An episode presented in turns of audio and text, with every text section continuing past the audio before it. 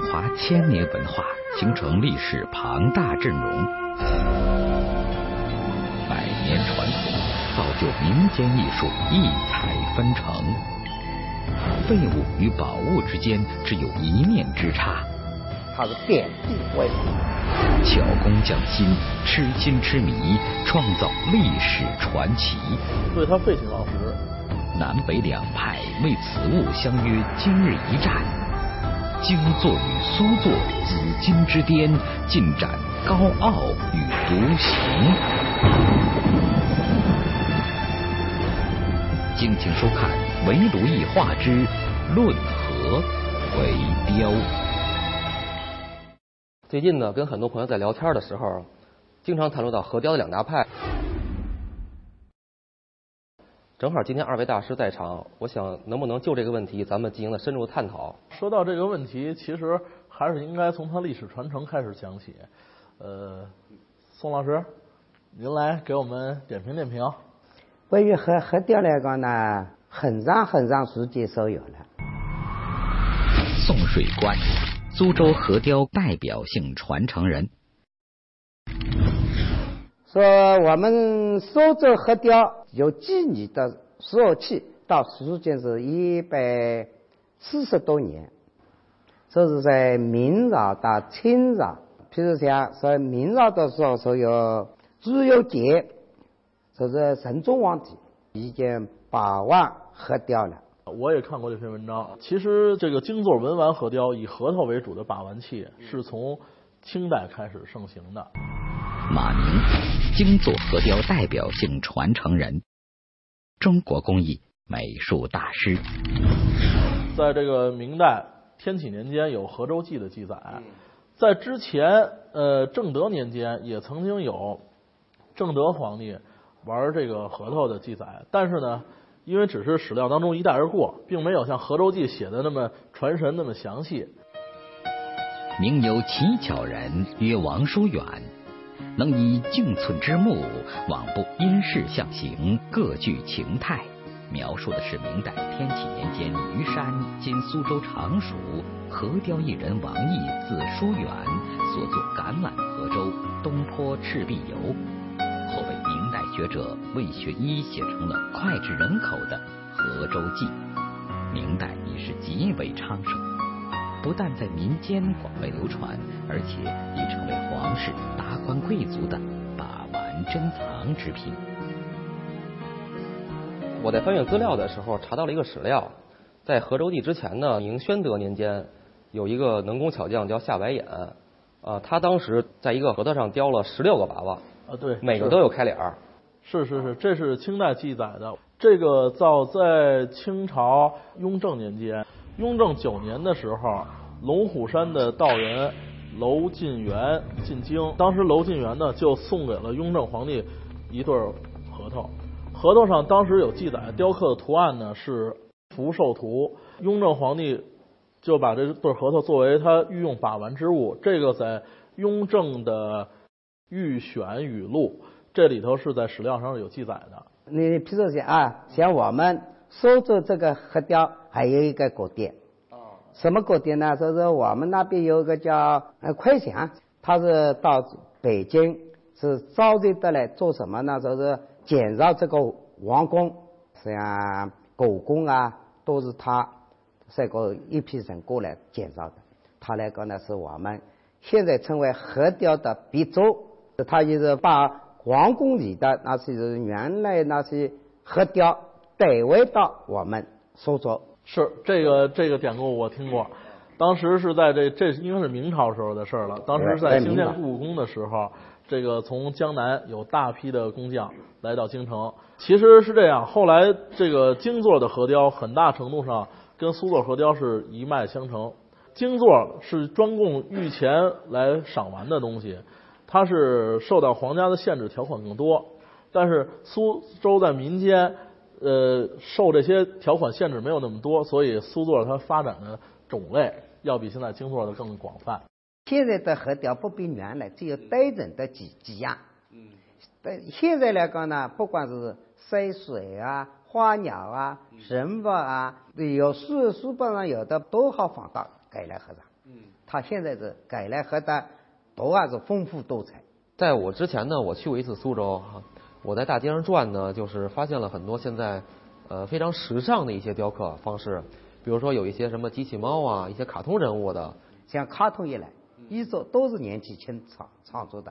他们说是在电脑当中看了这个卡通的人物，他说：“哎呦，这个是相当好，相当有创意。”啊，他们说开始开始做。随着人们生活水平的不断提高，核雕依然成为时尚的代言，成为当下的一个潮流。传统文化改变，为现在越来越崇尚与风雅。苏作与京作也在当下散发着截然不同的芬芳。首先来讲，我岁数不是很大，我就是一个现代人，所以我做的东西它肯定是现代的。像这个侯宝林大师像。这个典型属于现代风味加上古典的，很传神哈。啊，他在核桃上啊雕这种大家都认知的人物是很费劲的，必须得像啊，不像的话没办法交差。嗯，所以我经常也是雕一些现代的名人啊、明星的像，一个是考教我自己的技术，另外一个呢，这就是我对于他融入现代生活的一个创作。我来讲呢，主要来讲呢，做做传统的。当时学的时候，这是我是学十八罗汉的。啊。我们当时只有几个品种呢？一个十八罗汉，一个是三仙，一个是八仙，一个弥勒纹。这一这一串是小的，小字十八罗汉。嗯。十八颗底子弥勒纹。现在十八罗汉还比较好做一点，为什么呢？它这个面部表情只有十八个，做起来比较容易一点。你像我现在所做的一串来讲呢，一百零八罗汉。这时候比较难做了，因为它每一个脸脸部表情都不一样的。精做核雕啊，跟这个苏做核雕是不一样。像宋老他们做的核雕，橄榄为主，橄榄呢，它是光滑的，它更适合雕刻，更细密。当然核桃呢，因为核桃本身这个材质就没办法重复，所以它已经具备了唯一性。在设计上，精做核雕。首先，我这种做法呢，它是以大开脸为主，必须围绕着一个主题，所以它其中主体人物是要比其他的配角人物体量要占得大。您这个雕的是什么？能简单介绍一下吗？这个雕的是钟馗醉酒啊啊！咱们可以看到钟馗呢抱着酒坛子在这儿醉卧着，旁边呢呃附有蝙蝠，然后各种水果，其中有荔枝啊、灵芝啊。葡萄啊，佛手，钟馗是中国传统文化中的唐赐福镇宅圣君。相传钟馗是中国传统道教诸神中唯一的万应之神，要福得福，有求必应。我们说说这核雕细腻光滑，它合起来讲呢，就是比较清楚。精做的核雕呢，最大特点就是霸气，他要的就是这个霸气，没这个范儿，人家不玩儿。因为过去玩他的人，首先都是王公贝勒。像我们苏州核雕也是一样的，像我们苏州有四大文人嘛，或者是祝书山、文征明、嗯唐伯虎四大才子，他们他们都欢喜欢这个核雕，他们的双字下面一个双蛇，就是核雕做的。在精做核雕的创作过程当中呢，我不是用刀雕一遍，我是先用脑子在意识当中已经雕了两三遍了。我拿刀只不过是把我脑子里雕好的东西照着在这上展现出来而已。所以啊，这个读料的时间是特别特别的长。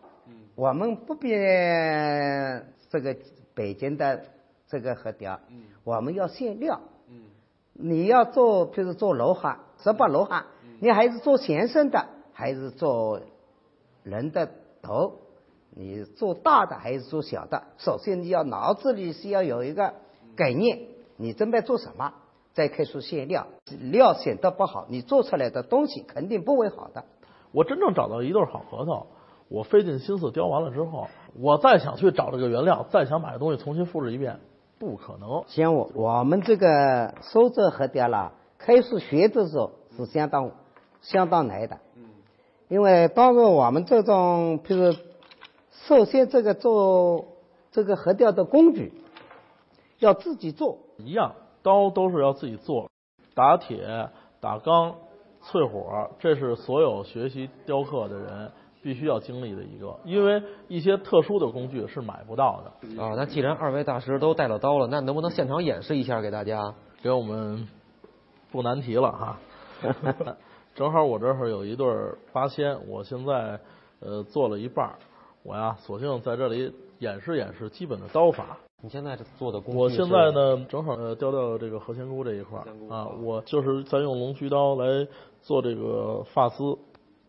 那我现在是在做鼻子，两面那个呢，到时候做眼睛的。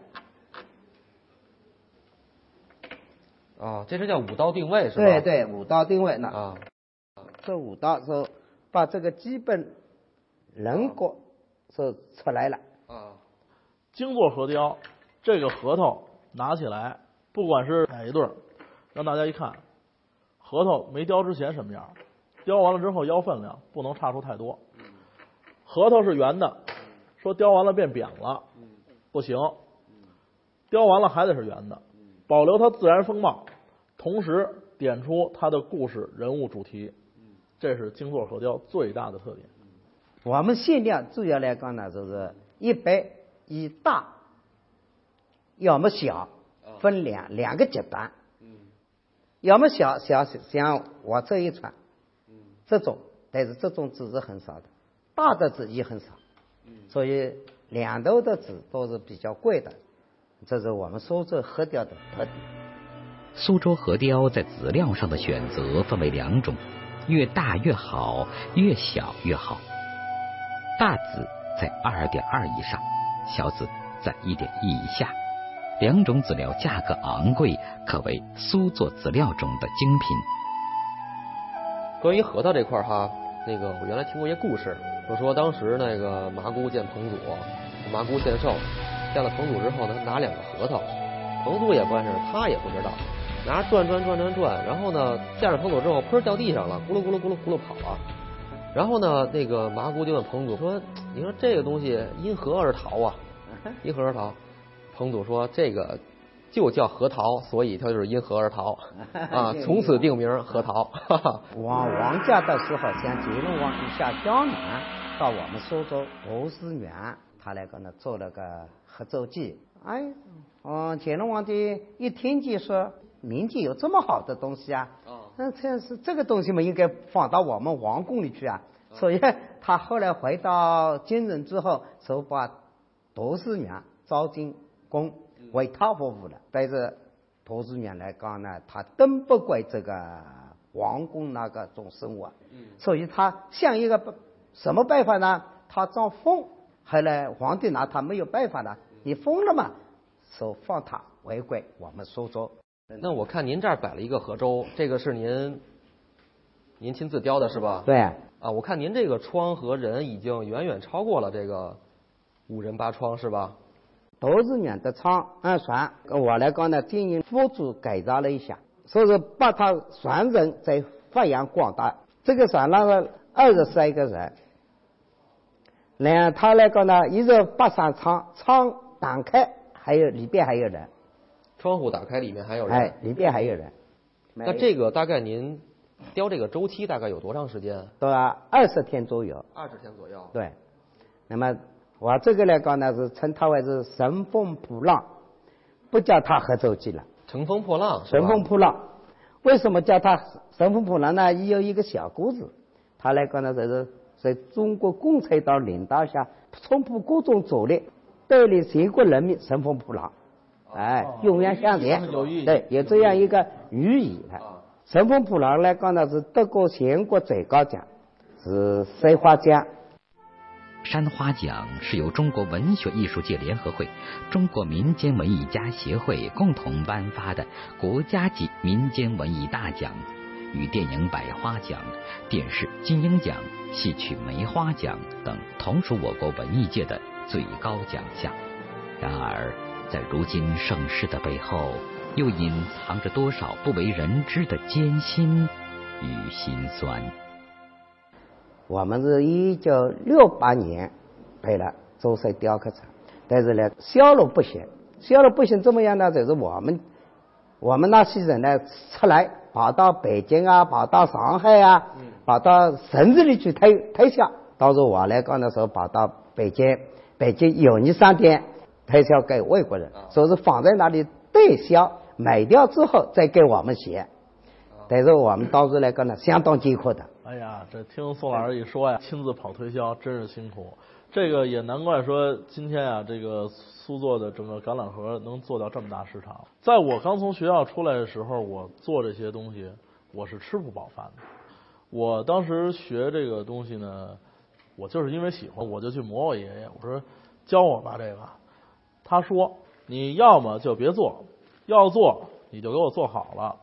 你可以做业余里边的专业，但你一定不能做专业里的业余。我东西从小练的就是手拿刀，十四岁开始学艺，今年三十四岁，二十年了。为什么说核雕受人欢迎，受众多收藏者的喜爱？因为他在离开雕刻家的时候，不管是橄榄还是核桃，当时他只能我们只能给他做到抛光，但是他是没有包浆的。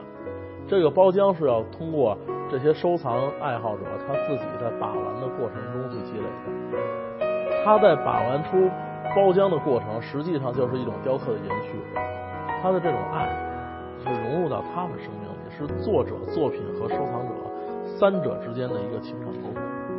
马老师讲的真的没没没对的。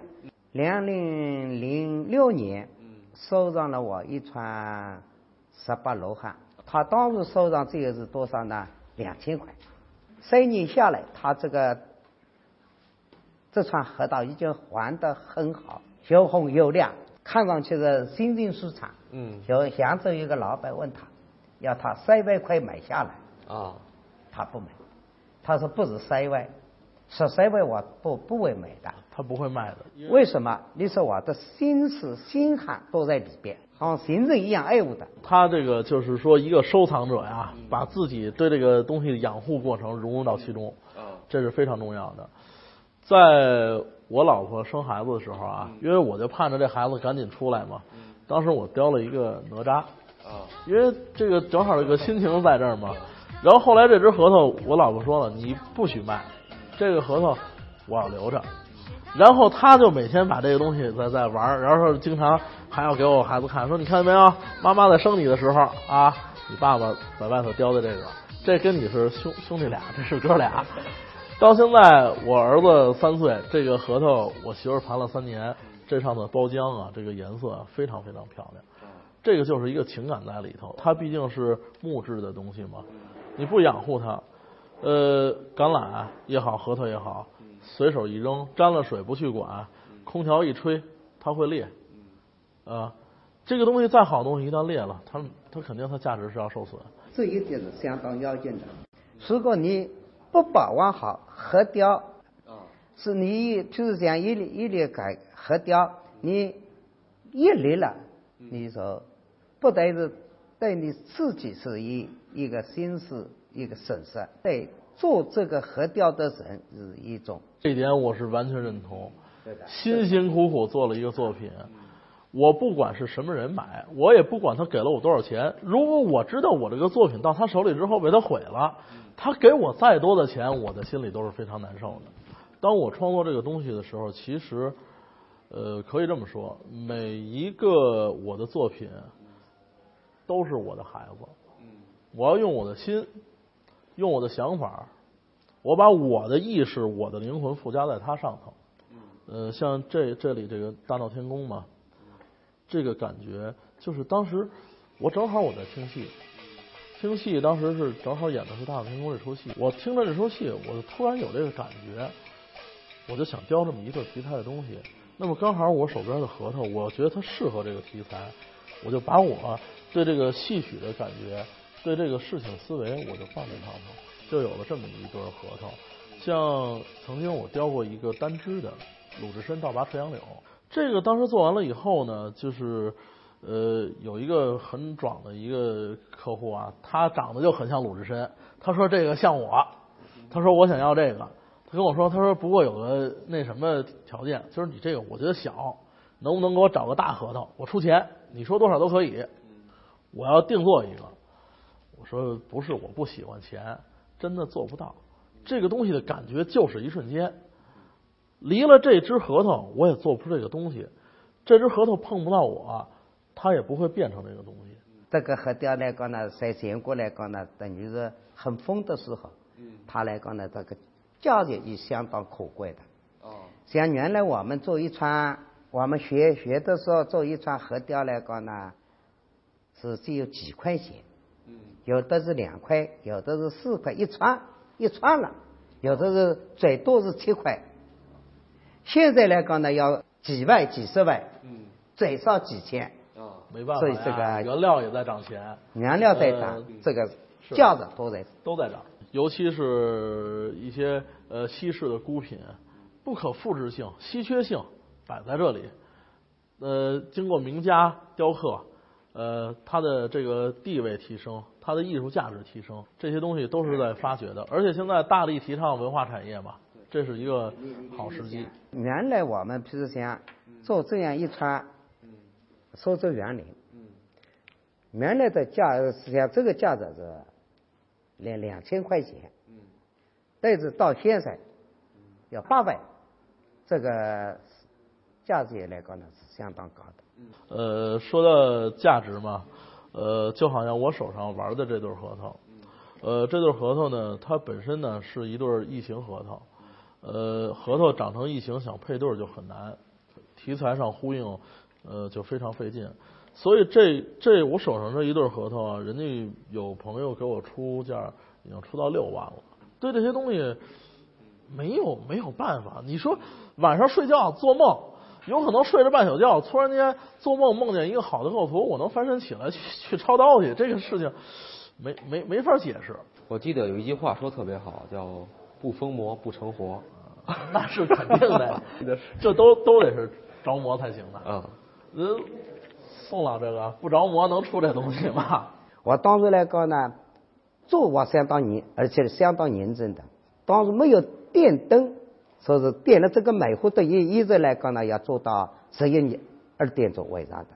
我老婆经常要催我的，她说你好休息了，不要再干了。我说不行，还是要还是要做。嗯，我可以说是对他废寝忘食，只要我走在大街上，我看见核桃，我就会。琢磨它能不能雕，经常是我和我妻子我们在楼底下遛弯儿，地上人家吃完桃扔了一个桃核，我蹲在那儿看看，不错，捡起来拿走了。其实像像这一串九龙戏珠嘛，现在您手里拿这颗，这颗就是当时我在楼底下遛弯儿捡的。你譬如像这个这个合作剧，嗯，我这个合作剧是评全国最高奖三花奖的，当时在。评这个三花奖的时候来讲呢，有一个专家，他是这么讲的呢。他说这个改来还不能评全国最高奖的。啊。为什么？他说，哎呀，这个东西太小了，不能大压阻挡。我当时记得这个 都良贵老先生在年轻的时候参加巴黎的一个世界工艺品大赛，他的雕了一个马拉轿，放在一个最不起眼的角落里边。没有人看，先开始，但是就是因为这个角落，每个人走到这儿的时候都驻足不前，最后那个角已经被围满了，边上没人看了。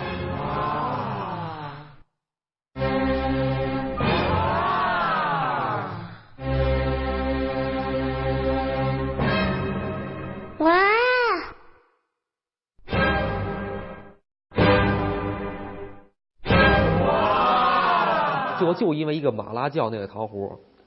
最后是获得了巴黎大赛的金奖，从此杜兰贵老先生出名了。就说不难登大雅之堂这个事儿，绝对绝对不会的，绝对不会啊！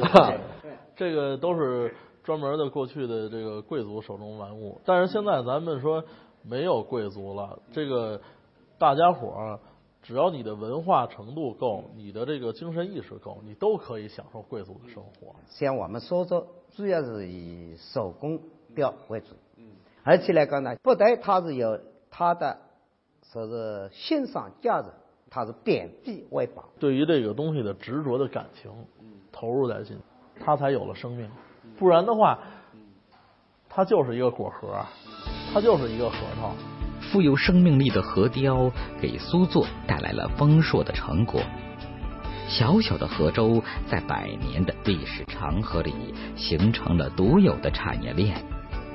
如今的舟山，不仅人人爱河雕，而且家家会河雕。然而，精作却没有那么幸运。原料本身的唯一性，导致精作的传承之路艰难崎岖。这个东西呢，传了几百年了，到我手里呢，我不敢说把它发扬光大，但我绝对不能让它呀折在我手里。你的文化底蕴。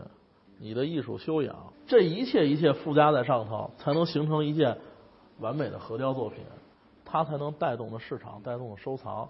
只有有了这种东西，有了灵魂的艺术，才可以传承下去。我愿意面对这个挑战，我相信，呃，各位老前辈也应该是愿意帮助我去实现这个，咱们一起可以把这个梦想实现出来。毕竟一个传承了几百年的一项技艺。让它就这么消失了，太可惜了。活到老，学到老，生命不息，创作不停，原则上都没有南北之分。